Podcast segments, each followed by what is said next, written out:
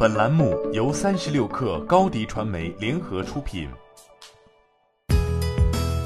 本文来自三十六氪见习作者邱小芬。疫情之下，特斯拉宣布从三月二十三号起关闭位于弗里蒙特和纽约的两家工厂的生产。不过，特斯拉在内华达州的超级工厂服务和充电桩网络将持续。随着特斯拉的订单不断增加，产能的提升以及产线的正常运转便显得格外重要。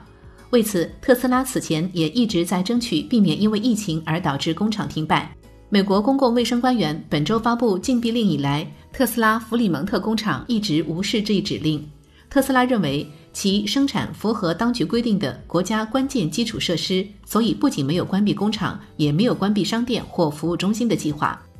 疫情也推动了特斯拉非接触式交付的进展。二零一九年疫情到来之前，特斯拉已经开始了送货上门的服务。上个月，特斯拉宣布，二零一九年通过移动服务方式的交付量翻了一番，达到七百四十三辆，并且将持续在全球开设新的服务地点。在无接触式交付下，用户无需到服务中心，工作人员将车辆运送到指定的停车场，客户可以通过特斯拉的 APP 端，通过空中连接功能解锁，发动新车，签署车上的所有相关文书之后，再将文书退回约定地点。弗里蒙特工厂目前是特斯拉五家超级工厂中产能最大的工厂，负责生产 Model X、Model 3以及最新车型 Model Y。按照特斯拉原来的计划，特斯拉今年年中将把 Model 3和 Model Y 的装配产能提升到每年五十万辆。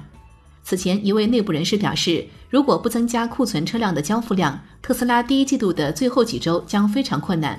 近日，特斯拉表示，在近期完成的二十三亿美元资本筹集之前，二零一九年第四季度末的现金流状况为六十三亿美元。此外，还拥有大约三十亿美元的可用信贷额度。摩根士丹利表示，特斯拉的财务实力足以应付其弗里蒙特工厂数个月的停工。进入二零二零年以来，特斯拉的股票如坐上过山车，一度超过大众，成为市值第一的汽车公司。比福特和通用这两家老牌汽车厂商的市值之和还高。近期受到美股大盘走势影响，特斯拉股票跌跌不休，近一个半月以来已经累计跌掉六成。